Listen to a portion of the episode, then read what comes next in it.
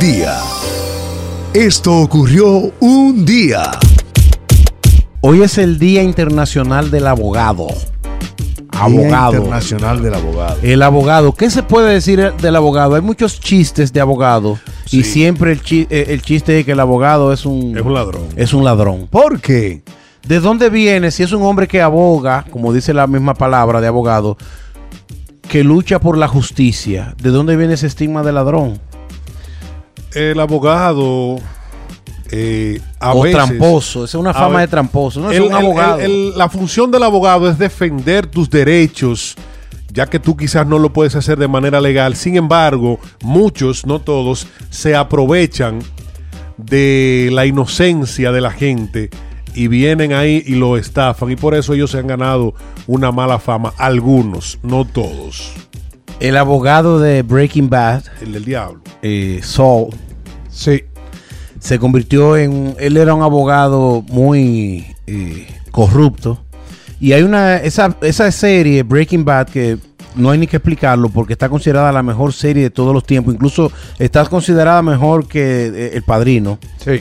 Y que, bueno, pero vamos, el punto es que hablando del abogado, hay un, a principio de la serie, no recuerdo en qué temporada, a él lo van a enterrar vivo. ¿Tú recuerdas esa parte? Se lo llevan unos delincuentes de, noche y lo tienen en un hoyo, en un campo, en un desierto de, California. Y lo más cómico del caso es que cuando él lo van a matar, él empieza, él no sabe por qué lo van a matar, y él empieza con toda la gente que él se ha metido en lío. ¿Es el caso de fulanito que yo lo engañé con tanto? No. ¿Es el caso de fulanito que yo no le busqué? No. Este es el caso de la que si yo que yo le dije que iba a pasar tal cosa y no le devolví. Y yo dice, coño, pero él tiene tanto enemigo que él no sabe quién era que lo quería matar. Entonces, ese es el estigma de Bueno. que son muy rebuceros. Oye, di que va el tipo donde el abogado y le pregunta, ¿cuánto usted cobra por una consulta rápida? Y dice el abogado, "Oh, unos 100 euros por tres preguntas. Vaya, pero es un poco caro, ¿no? Sí. Y dígame cuál es su tercera pregunta. o sea, ya, ya, ya. De una vez lo, lo está matando, ya. pa, pa, pa. Que vamos a comenzar por lo siguiente. El abogado te dice, dime la verdad que yo me invento la mentira. Exacto. Claro. El abogado vive defendiendo a aquel... No necesariamente es la verdad ni la justicia. No, ni al inocente.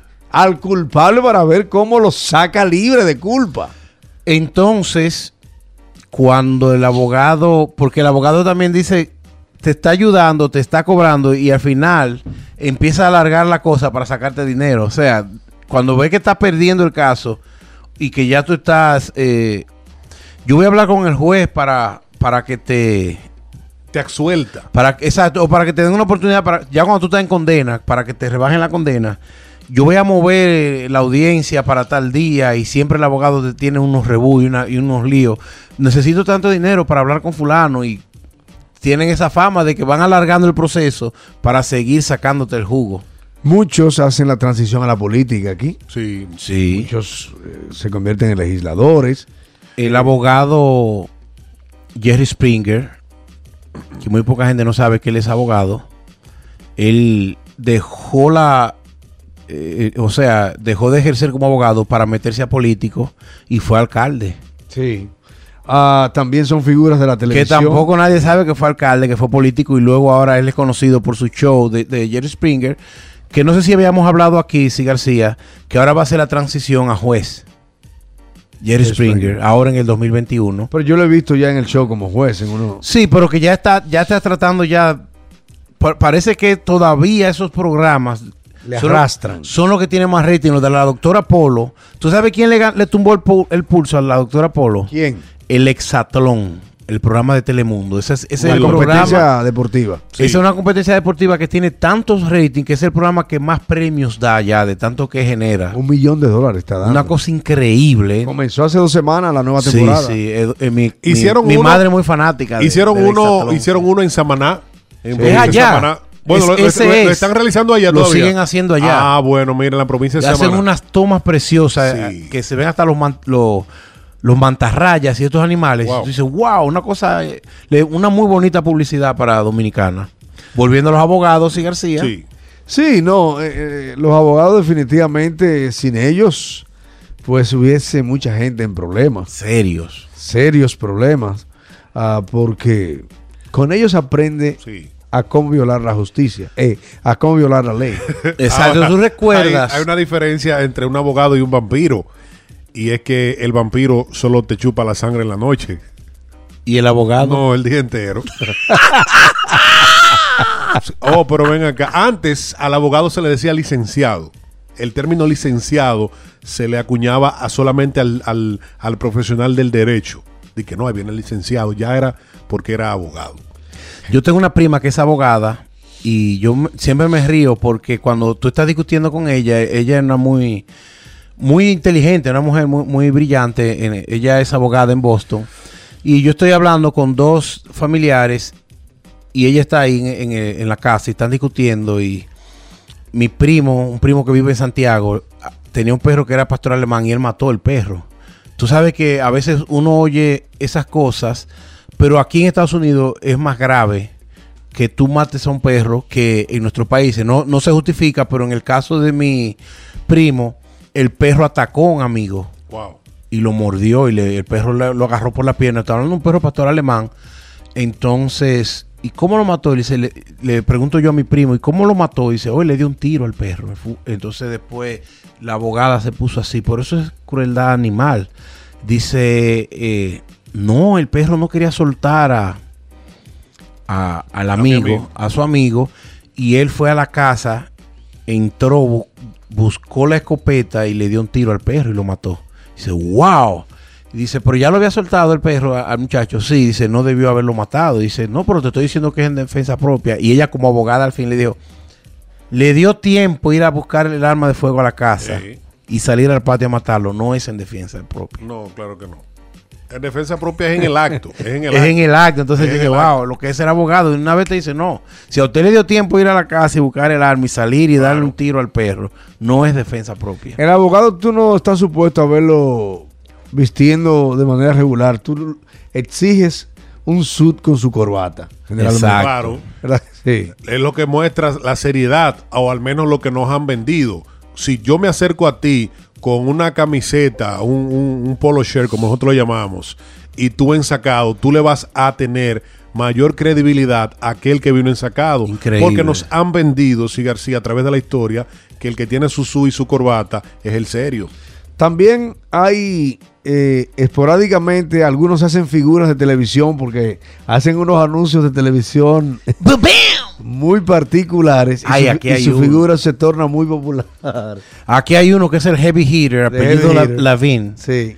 que ese hombre, yo no, Robert yo sí es una superestrella a nivel local. Ese hombre paga comerciales De televisión. de televisión en los lugares más costosos. Cuando digo lugares, los spots, eh, yo creo que hasta en el Super Bowl, Prime time, sí. en, los, en los pro- las programaciones más costosas, ese hombre y él se goza a él de verse él siendo la superestrella. ¿no? muy egocéntrico. Hay otro que es el de ¡Bam! Que es que ese sonido se ha hecho famoso porque es como cuando la persona se cae en un supermercado que no han trapeado el suelo o, line. o cuando le chocan en el vehículo y entonces este sonido lo han hecho Muy- bien, bien peculiar, bien... Es. Tú recuerdas, García, no sé si Jeffrey, antes de que la doctora Polo se hiciera famosa, había un, un mexicano juez Sí, señor. que tenía acento Medio mal hablado él, ¿sabes? y le, decía, y le decía a los Medio, sí, medio a los litigantes le Sí, decía, medio- cállate que estás ganando. daba boche, él daba su boche. Es verdad. Y él le decía, cállate que estás ganando. y es verdad, cuando tú estás ganando un pleito, déjalo ahí. Correcto. Esto en el Día Mundial de los Abogados. Hoy Estaremos hablando durante todo este podcast y durante toda la programación de anécdotas de abogados. Ay, Hey. Ramón Ayala. Ey, Ese es Ramón Ayala. ¿Quién es Ramón Ayala? Hay un cantante mexicano que se llama Ramón Ayala, que es súper famoso. Pero este es Daddy Yankee, señor. Se llama Ramón Ayala. No, no es ni uno piensa en mexicano, en Ayala, uno no piensa en boricua, pero este es el artista más influyente, más exitoso de los últimos tiempos y cuidado, 22 años ya. sí.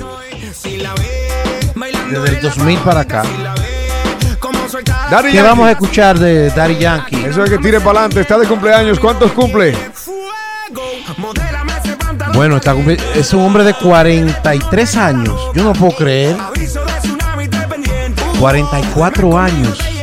Daddy Yankee. Ese cumple hoy muchachito. 44. Tremendo. ¿Sabe cuál es la fórmula para hacer una maquinaria de Larga vida éxito? para ti, no se pone viejo, tiene el mismo recorte de pelo, El los, los mismos lentecitos. Y se puso a dieta recientemente y ha bajado unas 40 libras ya. Ah, mentira, 40 no puede ser. Así es, así. Y esto, ¿Pero qué es esto? de que estamos hablando ahora, más de los Bueno, este es un grupo que hace 20 años fue uno de los más influyentes, OV7. OV7 eh, pasó a ser lo que fue, MDO fue las, los remanentes de menudo, ¿verdad? MDO. Y OV7 fueron los remanentes de Onda Vaselina. Tuvo muchísimo éxito como OV7. Me dijeron que me Y un- la base. Y un día como hoy nació Mac Belia Marichal, cantante mexicana de la banda OV7. ¿Qué vamos a escuchar de OV7? Shabadaba. Shabadaba. Mí Esa canción sonó mucho. Él se parece a Kalimba. Ese es Kalimba.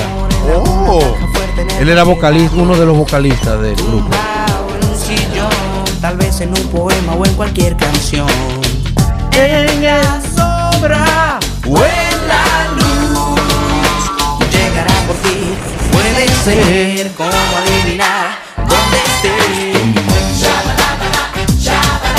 En el centro del planeta, La jevitada en pie.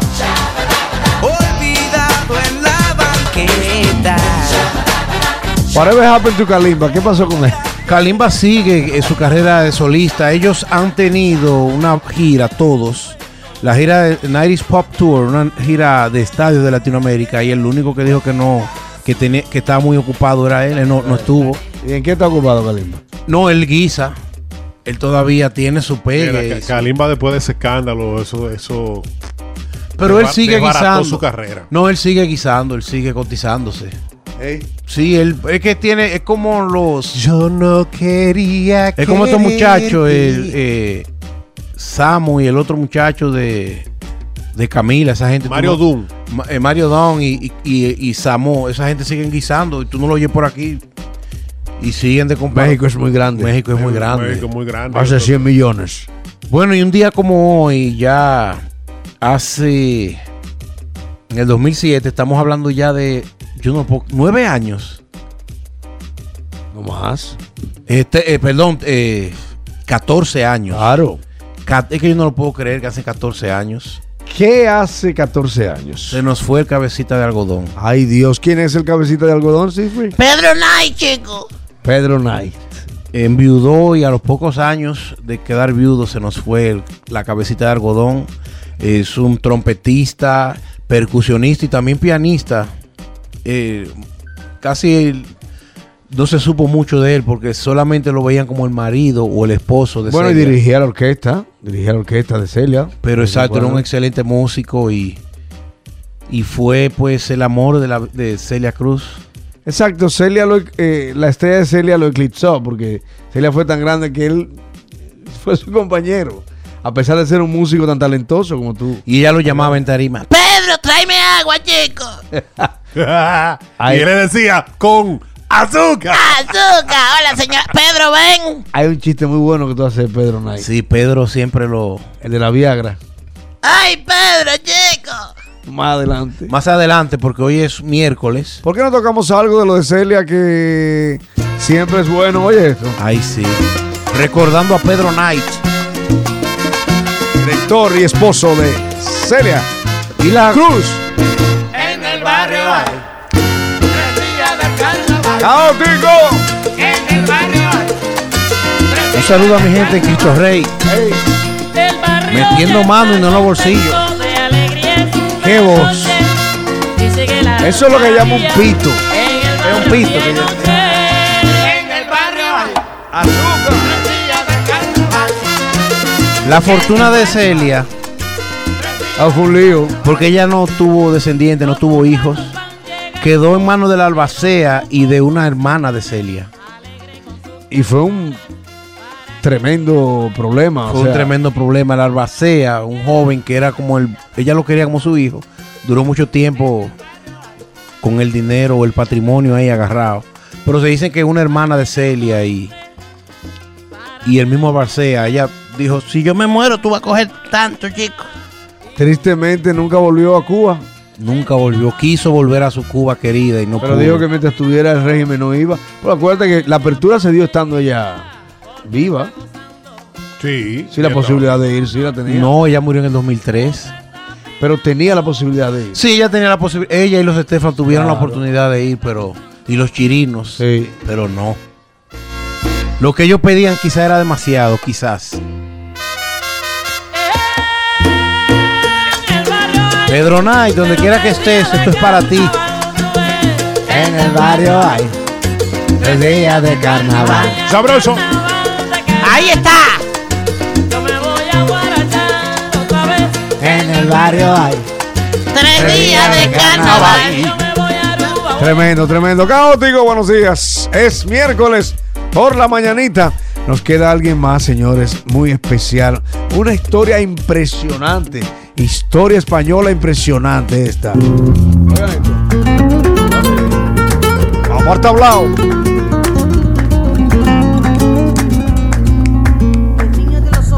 Que soy dominicano y olé. Desde que te he conocido, estoy sintiendo algo dentro de mi alma. Porque tú le has transmitido a mi corazón el sentir con ganas.